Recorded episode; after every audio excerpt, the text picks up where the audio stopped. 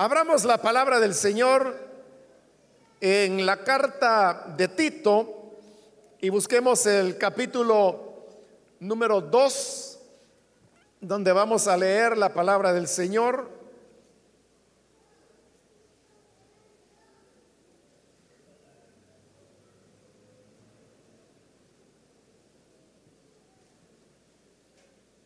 Dice la palabra de Dios en Tito capítulo 2, el versículo 14. Él se entregó por nosotros para rescatarnos de toda maldad y purificar para sí un pueblo elegido, dedicado a hacer el bien. Amén. Pueden tomar sus asientos, por favor.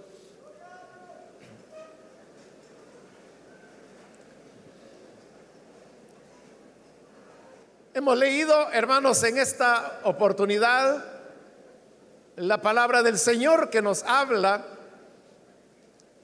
de cómo el Señor Jesús se ofreció a sí mismo con el propósito de rescatarnos de toda maldad. En el antiguo tiempo, bajo la ley de Moisés, Dios había establecido que la manera en que él podía relacionarse con el ser humano era por medio de los sacrificios. En realidad esto no comenzó con la ley de Moisés, sino que es algo que se remonta a los orígenes de la humanidad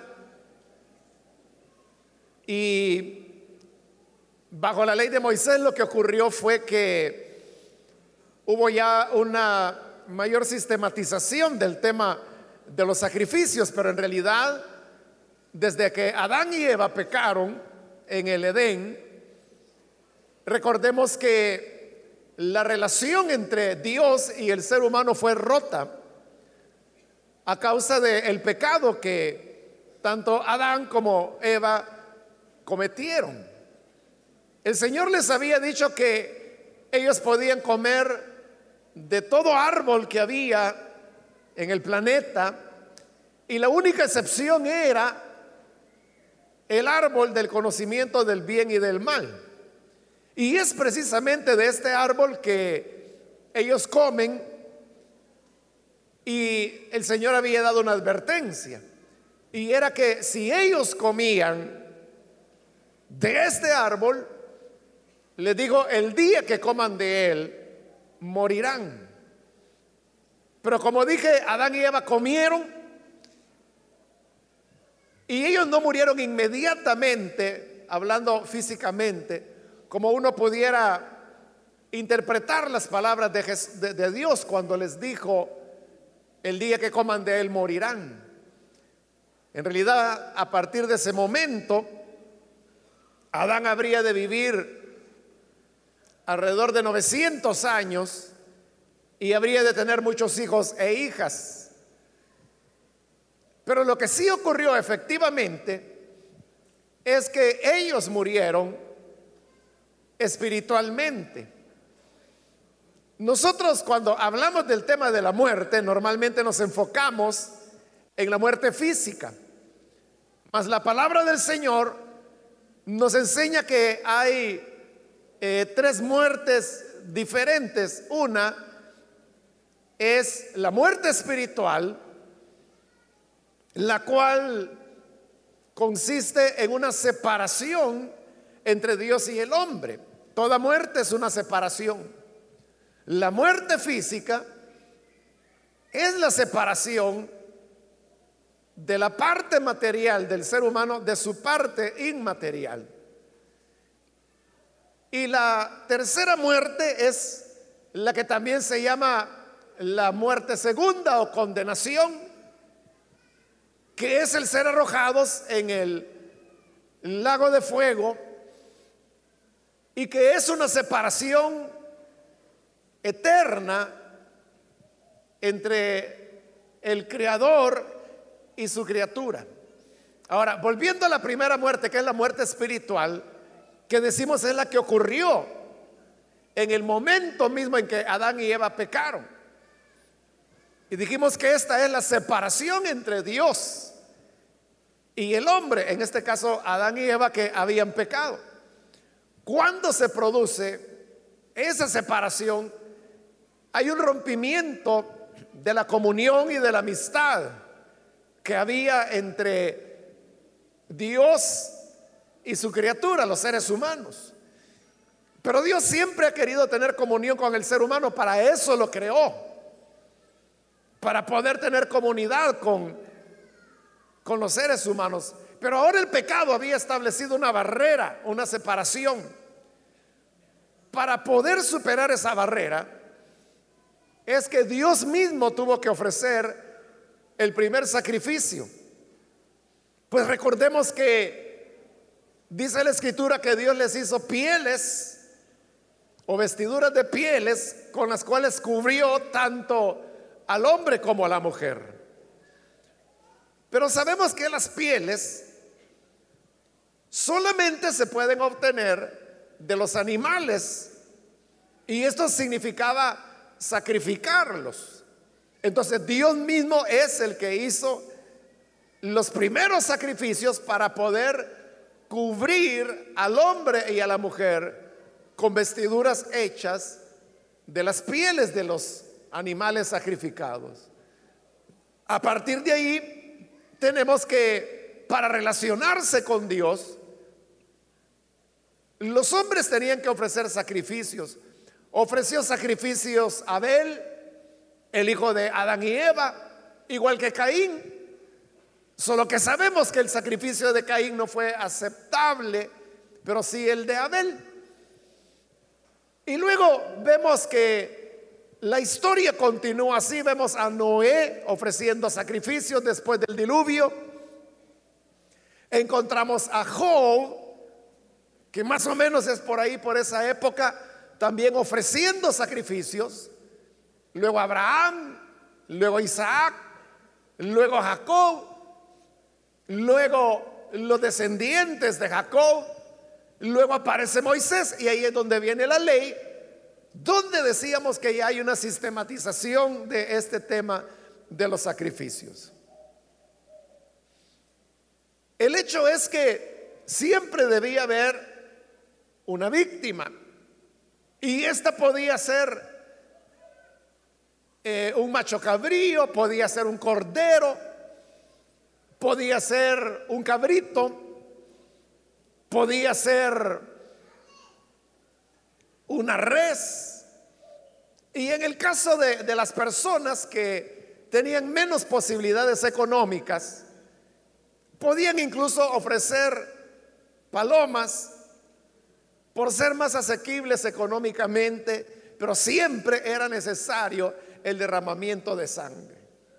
Entonces, todas estas víctimas, todos estos animales que fueron ofrecidos a lo largo de milenios, fue la forma como Dios pudo como pasar sobre los pecados de los seres humanos para tener alguna relación con ellos. Pero Dios buscaba una solución definitiva a este tema del pecado.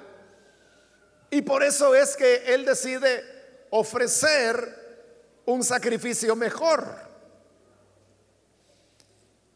Y esta víctima debía ser una víctima, por un lado, excelente, porque eso se pedía de, todo animal que iba a ser ofrecido, que fuera perfecto, que no tuviera ninguna enfermedad, que no tuviera ningún defecto. Y eso hablaba de las perfecciones que la víctima debía tener para que el sacrificio fuera aceptable para Dios. Por eso es que Dios buscó el mejor sacrificio para poder solucionar de una vez por todas el problema del pecado. Pero no fue una búsqueda de un ejemplar de ganado excepcional o de alguna persona que fuera excepcionalmente pura, como lo hacían los pueblos originarios que vivieron en estas tierras. Y es que, por ejemplo, ellos ofrecían en sacrificio a niñas que más o menos pues andaban en la adolescencia, pero la idea era esa, que tenían que ser muy, muy jóvenes, prácticamente niñas, por el, con la idea de que debían ser puras. Los antiguos griegos también ofrecían sacrificio, en el caso de ellos eran, eran casi niños, jovencitos, púberes. Pero de nuevo, note usted que no buscaban ya hombres de 30 años o jóvenes de 20, sino que buscaban jovencitos de 13, 14 años, porque ellos consideraban que un niño de esa edad eh, tenía completa pureza y que esto iba a agradar a los dioses. Bueno, pero cuando Dios piensa en ofrecer el sacrificio excelente, no hace esto que estoy hablando, como dije, de buscar la mejor pieza de ganado, o la jovencita más pura del planeta, o el niño más ingenuo e inocente, sino que aquí viene lo extraordinario y es que Dios mismo se ofrece como sacrificio por nuestros pecados. Por eso es que citando uno de los salmos, el libro de Hebreos dice, y pone esas palabras en el Señor Jesús, diciendo que sacrificios, refiriéndose a los sacrificios de los animales, no te agradaron por lo tanto, dice, me diste cuerpo. Y eso está hablando de la encarnación. Y he aquí que vengo para hacer tu voluntad. Entonces, Dios mismo, en la persona de su Hijo Jesucristo, se encarna, se hace hombre, y como hombre viene y se ofrece a sí mismo el sacrificio que habría de llevar nuestros pecados.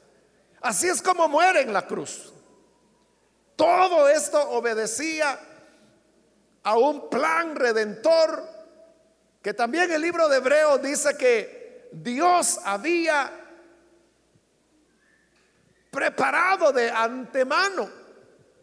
Antes de la fundación del mundo ya era un plan de Dios.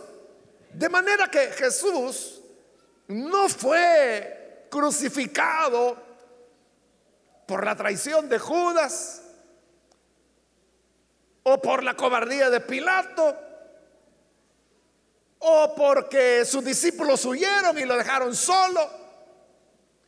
No murió por la crueldad de los romanos, sino que lo hizo porque ese era su plan eterno de redención. Y así es como llegamos a este versículo, donde ahora se nos dice, Él se entregó por nosotros. Esta es la más grande propuesta, y de, bueno, tan grande que ya no habrá otra. Y es que el Hijo de Dios se entregó a sí mismo por nosotros. Lo hizo por nuestros pecados para redimirnos a nosotros. Y ese es el sentido de ese versículo que probablemente es el versículo más conocido de la Biblia y que dice, porque de tal manera amó Dios al mundo que envió a su Hijo único para que todo aquel que en él crea no se pierda, mas tenga vida eterna. Es Dios poniendo a la víctima, quien es el Señor Jesús, quien se entregó por nosotros. no lo hizo por toda la humanidad, porque habrá lastimosamente pues parte de la humanidad que será condenada, como ya lo vio Juan en el libro de Apocalipsis. Pero se entregó por nosotros. ¿Y quién es el nosotros? Los que creen. Pero creen que, que Dios existe. No, dice la carta de Santiago, si hasta los demonios creen que Dios existe y creen que Él es uno, pero siguen siendo demonios. Entonces, creer que, creer que al ofrecer ese sacrificio por la fe en la vida que Él ofreció, podemos nosotros alcanzar la salvación. Pero vea, algo más dice el versículo. Se entregó por nosotros para rescatarnos de toda maldad. Rescatarnos de toda maldad. ¿Qué es rescatar? Rescatar es ayudar a una persona que está en problemas. Uno puede rescatar a alguien que quedó dentro de una casa que se está incendiando. Un médico puede rescatar a un paciente que está en una condición de salud grave. Un maestro puede rescatar a los alumnos de la ignorancia. Un salvavidas puede rescatar a una mujer que se está ahogando. Este rescatar es llegar a librar de algo, de un peligro. Pero ¿de qué es? De lo que nos rescata el Hijo de Dios. Dice que nos rescató de toda maldad. Es decir, que la maldad, el pecado, tiene una fuerza que atrapa al ser humano y puede llegar a destruirlo. El pecado, la desobediencia a Dios, no es simplemente algo que, bueno, todo el mundo lo hace, pues yo lo hago. Es una aventurita. No, lo que pasa es que soy joven y los jóvenes son locos. Uno lo puede ver así como cuestión de juventud, como algo que es normal, todo el mundo lo hace. Porque la práctica del pecado se hace tan repetitiva que las personas pueden llegar a naturalizar el pecado y a verlo como absolutamente normal. Es lo que nos ocurre, hermanos, ahora, con el tema de la muerte y el irrespeto a la vida humana. Como todos los días hay asesinatos en nuestro país. El miércoles pasado, solo ese día hubo 23 asesinatos, casi uno por hora. Entonces nos hemos acostumbrado al punto que hemos naturalizado la muerte. Y, ya no nos impresiona, simplemente vemos que hay un cuerpo por ahí tirado. Pasamos encima de él y seguimos caminando. O sea, porque otro, otro que ahí quedó, decimos, Pero eso no significa que sea normal. Más bien de lo que está hablando es que nuestra sociedad está enferma. Porque llegar a, naturalizar la vida o, el irrespeto más bien a la vida y ver la muerte como cotidiana, principalmente como es en nuestro país, no que son niños y hombres jóvenes fundamentalmente las víctimas. Eso no es correcto. igual ocurre con el pecado, que uno puede llegar a naturalizarlo y decirle, no, si eso todo el mundo lo hace, es normal. Entonces uno puede ver las prácticas sexuales inmorales como ah, absolutamente normales, no tiene nada de, de malo.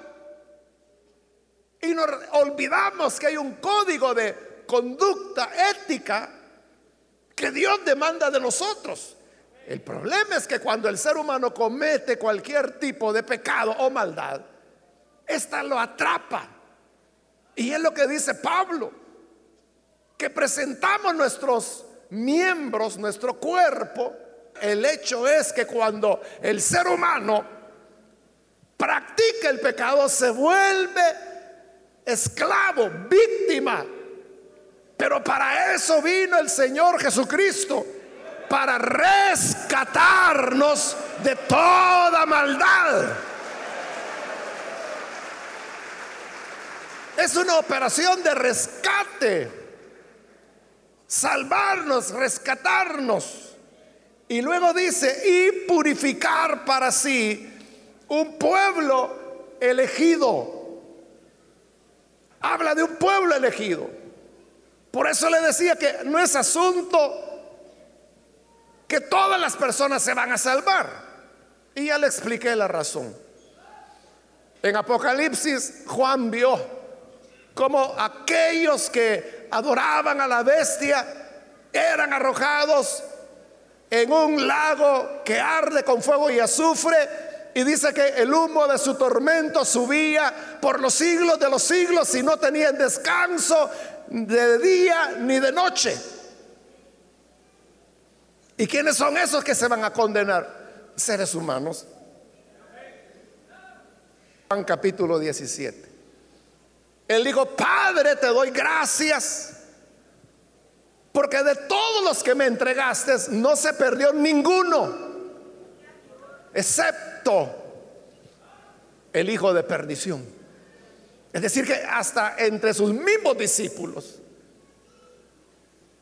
habían los que eran elegidos del Padre, pero también había uno que era hijo de perdición. Así lo llamó Jesús. Y lo llamó hijo de perdición porque se perdió. no todos se van a salvar. Por eso es que dice acá que Él tiene un pueblo elegido. Y es Él quien eligió. Ahora, acá usted se hará la pregunta, ¿y yo cómo puedo saber si soy parte de esos elegidos? Porque si no soy elegido, pues aunque yo quiera, no voy a poder, ¿no? Entonces, si soy elegido, ¿cómo puedo saberlo? Los seres humanos no podemos saberlo hasta que se complete en nosotros la salvación. Porque el que es salvado sabe que es elegido. ¿Cuántos son del pueblo elegido del Señor acá? Ya ve que lo sabe, pero lo sabe porque ya tiene la salvación, pero cuando no la tenía, se recuerda en su vida sin Cristo, usted ni pensaba esto, y si le hubieran hecho la pregunta, ¿usted es elegido de Dios o no? No sé, hubiera dicho, ni sabía yo que Dios tenía elegidos. ¿De cómo podemos saber si somos elegidos?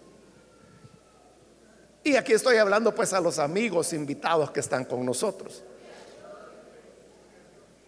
Una manera certera de saberla no existe. Pero hay elementos que nos pueden ir dando como cierta orientación. El hecho de que esté acá es ya un buen síntoma. Pero eso solo eso, un síntoma. ¿Cómo se puede tener la seguridad? Como lo dije. Es cuando uno cree, en el momento de creer, uno se da cuenta. Y, y ahí es una convicción firme que uno es elegido de Dios. Es decir, los elegidos son los que creen. Y los que no son elegidos son los que nunca creen. Por eso digo, el hecho de que esté acá ya, ya es un síntoma, ya es un paso. Ahora, Él tiene un pueblo elegido, pero dice que su propósito es purificar a este pueblo elegido. ¿Cómo lo purifica? por el sacrificio del que acabamos de estar hablando. Porque en verdad que necesitamos ser purificados.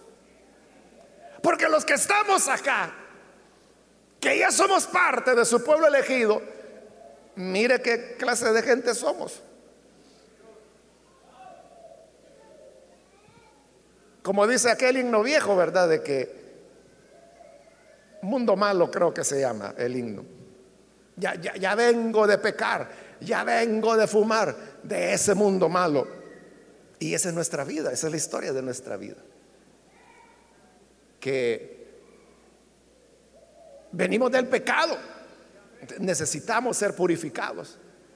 No es que estamos en la iglesia porque presumamos de ser santos o de ser impecables.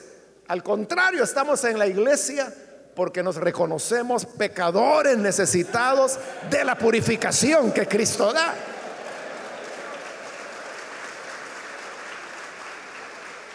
Es a través de su sangre que Él nos purifica como pueblo elegido. Y termina el versículo cuando dice, pueblo elegido dedicado a hacer el bien. En lo que hemos visto anteriormente se ve con claridad que la salvación es algo que Dios efectúa, porque Él hizo el plan. Él pone la víctima, que es su hijo. Su hijo derrama la sangre. Por esa sangre nos rescata de la maldad. Somos libres del pecado. Nos purifica como pueblo elegido. hasta ahí todo lo ha hecho Dios. Por eso es que decimos, la salvación no es algo que el hombre logra por su esfuerzo. Entonces, si tú piensas, a mí me gusta la iglesia, me gusta el evangelio, pero yo no me atrevo a dar ese paso de creer porque yo creo que no voy a cumplir. Tienes toda la razón. No vas a cumplir. Precisamente porque los seres humanos no podemos cumplir. Es que Él es, como lo dice Hebreos también, el autor y consumador de la fe. Es Él quien lo hace todo. Por eso es que decimos que la salvación es por gracia, porque es un regalo, es un don que Dios nos otorga. Pero el hecho de haber sido salvados por la gracia, no por obras, no por méritos, no por esfuerzos humanos, no significa que entonces, bueno, yo voy a vivir entonces a mis anchas ahora porque de todas maneras ya Dios me salvó. No, porque dice que este pueblo elegido él lo rescató del mal para que se dedique a hacer el bien. El pueblo de Dios hace el bien no para salvarse, porque ese no es no hay manera de salvarse por obras, sino que porque fuimos salvados por él, por el excelente sacrificio que el Hijo de Dios ofreció, fuimos salvados. Ya salvados, ahora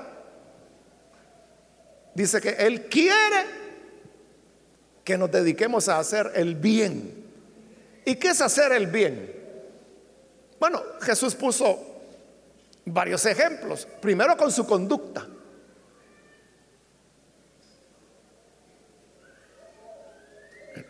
En el libro de los Hechos se nos dice que Jesús Nazareno, dice, anduvo haciendo el bien. Entonces, ¿qué hizo Jesús? Mostrar compasión, eh, fundamentalmente eso fue.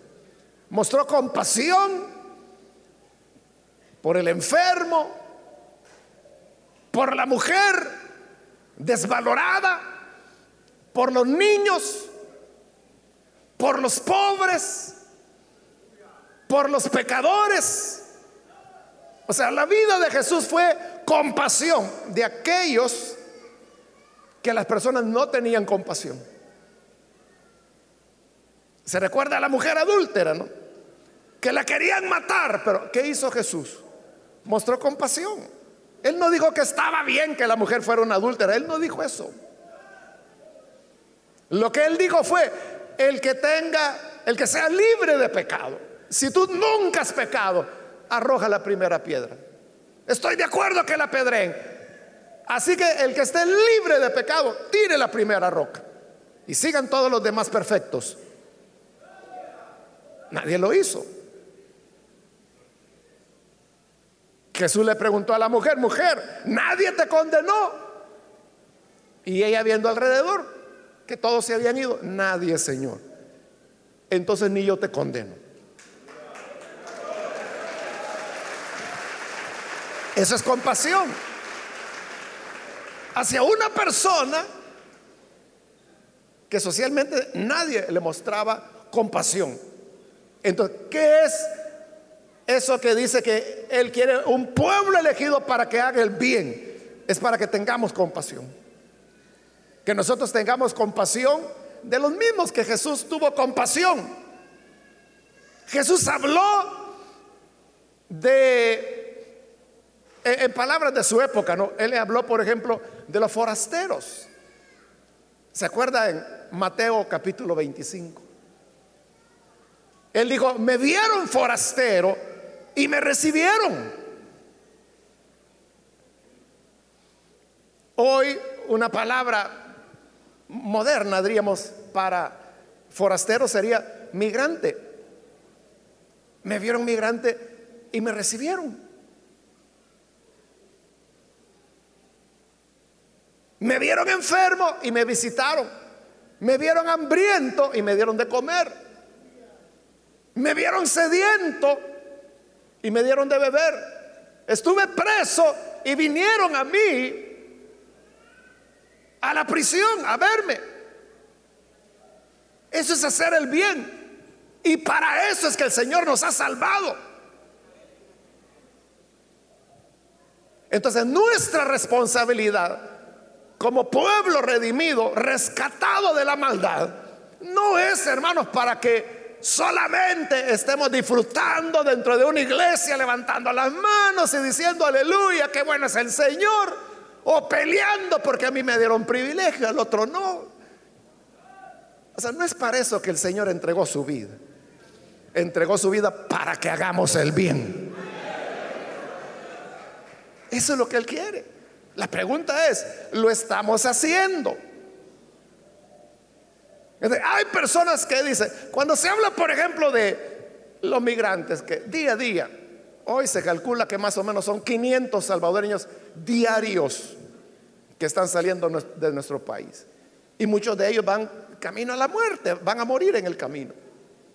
O van a tener que vivir experiencias de violaciones, secuestros, extorsiones, si es que sobreviven. ¿Y nosotros qué hacemos ante eso? Decimos, pobrecita la gente, ¿verdad? Solo el Señor les puede ayudar. Vamos a orar para que el Señor les ayude. Y nos ponemos a orar por el niño hambriento, nos podemos a orar por la niña de la casa vecina que sabemos que la maltratan y que la dejan morada de los golpes que le dan. Y nosotros tan cristianos y piadosos, lo que hacemos es orar. Pero ¿qué dijo el Señor? Me vieron con hambre y se pusieron a orar por mí. Me vieron sediento y vieran qué oración la que hicieron. Me vieron migrante y me desearon que Dios me bendijera. ¿Es eso lo que el Señor va a recompensar? No, Él dijo, me vieron migrante y me recibieron. Me vieron hambriento, me dieron de comer. Me vieron sediento, me dieron de beber. Y como a nosotros nos encanta ese tema de estar encerrados dentro de las cuatro paredes cantando aleluya, aleluya, aleluya, entonces todo lo espiritualizamos y decimos, ah, no, es que cuando allí dice, me vieron hambriento y me dieron de comer, eso significa darles el pan de la palabra a la gente. Entonces hay que evangelizar. Mire, ni evangeliza y ni le da de comer a la gente, que es mucho más sencillo aún, ¿no? Pero así somos para buscar excusas.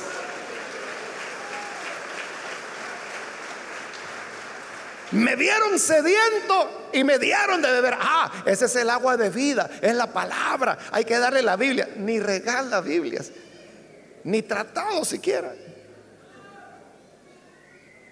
Pero de lo que está hablando ahí es de, de beber de agua, agua, agua, la misma que usted bebe. Un día que tenga una buena sed, póngase a leer la Biblia. O sea, porque eso es lo que le receta usted al necesitado. Entonces no beba nada, póngase a leer la Biblia. pase una semana leyendo la Biblia cuando le des sed, porque ese es el agua de vida, ¿verdad? Entonces somos hábiles para poder evadir nuestras responsabilidades. Pero él dijo, me vieron sediento, me dieron de beber. Me vieron hambriento, me dieron de comer. Fui migrante y me recibieron. Estuve preso y me visitaron. Enfermo y vinieron a mí. Y los justos, porque esa, esas palabras del Señor se refieren al, al final. Entonces los justos le dicen, Señor, pero ¿qué? ¿Cómo? ¿Cuándo fue que te vimos enfermo y te visitamos? ¿Usted ha leído algún pasaje de la Biblia donde Jesús amaneció con temperatura?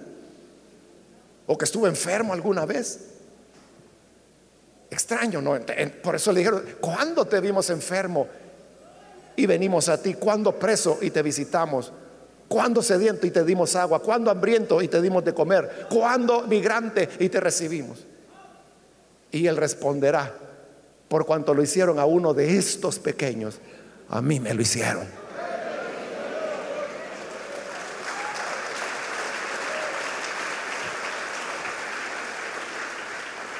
Ese es el bien. Ese es el bien que Dios quiere que hagamos. Entonces, ¿para qué sirve todo esto que Dios hace un plan de redención eterno, que su Hijo se encarna, que viene a entregar su vida y con su sangre nos libra del pecado, nos rescata de la maldad como pueblo elegido. Pero todo esto lleva a que este pueblo elegido haga el bien. O como lo dice la reina Valera, que sea celoso de buenas obras. Esa debería ser nuestra pasión, hacer el bien allí la gente creerá que verdaderamente somos hijos de Dios. Cuando nos vean que hacemos el bien. Porque ese es el evangelismo al cual nadie puede rechazar, nadie puede controvertir. Usted puede salir hablando los argumentos que quiera, pero no le van a creer si su cristianismo se reduce andar criticando al que no es evangélico. Pero cuando seamos como Jesús y seamos un pueblo elegido para hacer el bien, ni siquiera tendrá que usar palabras. Su vida será lo suficientemente poderosa como para que hasta el más ateo crea que verdaderamente hay algo diferente en usted. Y esa es una relación con el Hijo de Dios. Amén. Está bueno, ¿verdad? Para comenzar la semana. Vamos a orar, vamos a cerrar nuestros ojos. Y yo quiero hacer la invitación, si hay con nosotros algún amigo o amiga que todavía no ha recibido al Señor Jesús como Salvador, pero si hay alguna persona que por primera vez necesita creer en el Hijo de Dios, somos llamados a esto, a ser rescatados de nuestras maldades, de nuestros propios pecados, de nuestros egoísmos, pero con un fin, y es que hagamos el bien, como Jesús lo hizo. ¿Hay alguna persona que necesita venir para creer en el Hijo de Dios por primera vez? Ahí en el lugar donde está, puede por favor ponerse en pie para que podamos orar por usted. Hoy es el momento cuando la gracia de Dios se extiende a su vida. Necesita venir, póngase en pie, vamos a orar. Es primera vez que se entrega al Hijo de Dios. Ahí donde está, con toda confianza. Póngase en pie. Vamos a orar. Hoy es día de salvación. Hoy es la ocasión para que este Hijo de Dios que tomó cuerpo, se hizo carne para ofrecerse como el máximo y excelente sacrificio.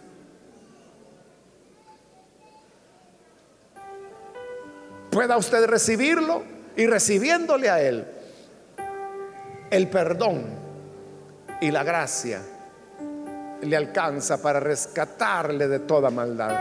¿Hay alguna persona que lo hace? Póngase en pie. venga.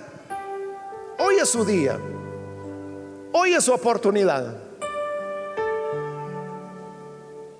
¿Hay alguna persona? Hoy es el momento para hacerlo. Muy bien, aquí hay una persona. Dios la bendiga, bienvenida. Alguien más que necesita pasar puede ponerse en pie. Venga, si se encuentra en la parte de arriba también, con toda confianza, póngase en pie y vamos a orar por usted. Acá hay un hombre que pasa, Dios lo bendiga, bienvenido también. Alguien más que necesita pasar. Puede ponerse en pie, venga, yo le animo para que aproveche esta oportunidad cuando hay gracia y hay perdón de Dios para usted. Muy bien, aquí hay otra persona, Dios la bendiga bienvenida. Y acá hay otro hombre que viene, Dios lo bendiga también. Bienvenido.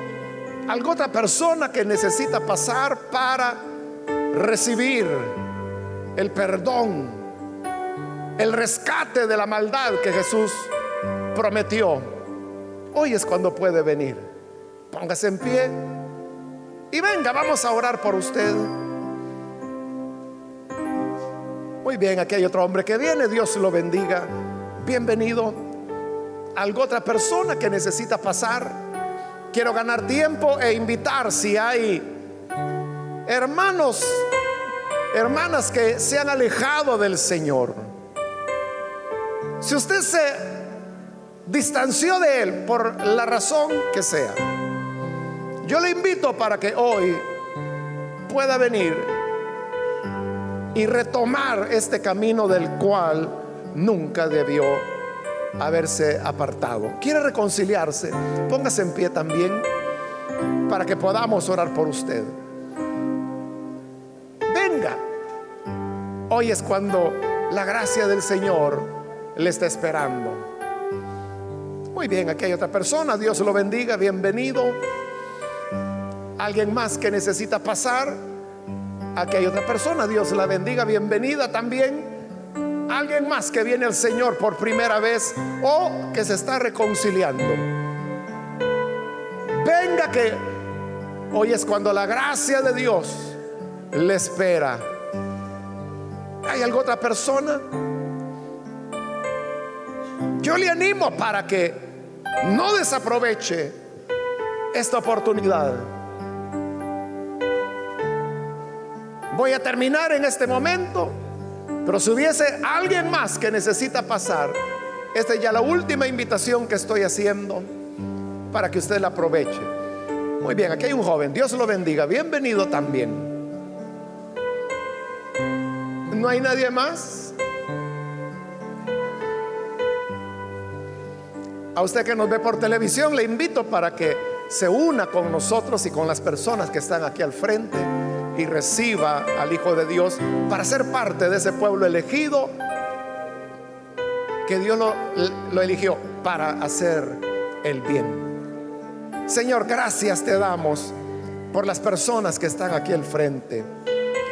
Y también aquellos que a través de televisión, radio, internet en este momento están creyendo a tu palabra están abriendo sus corazones para tener una experiencia de transformación, de nuevo nacimiento, experiencia por la cual tú nos rescatas de la maldad.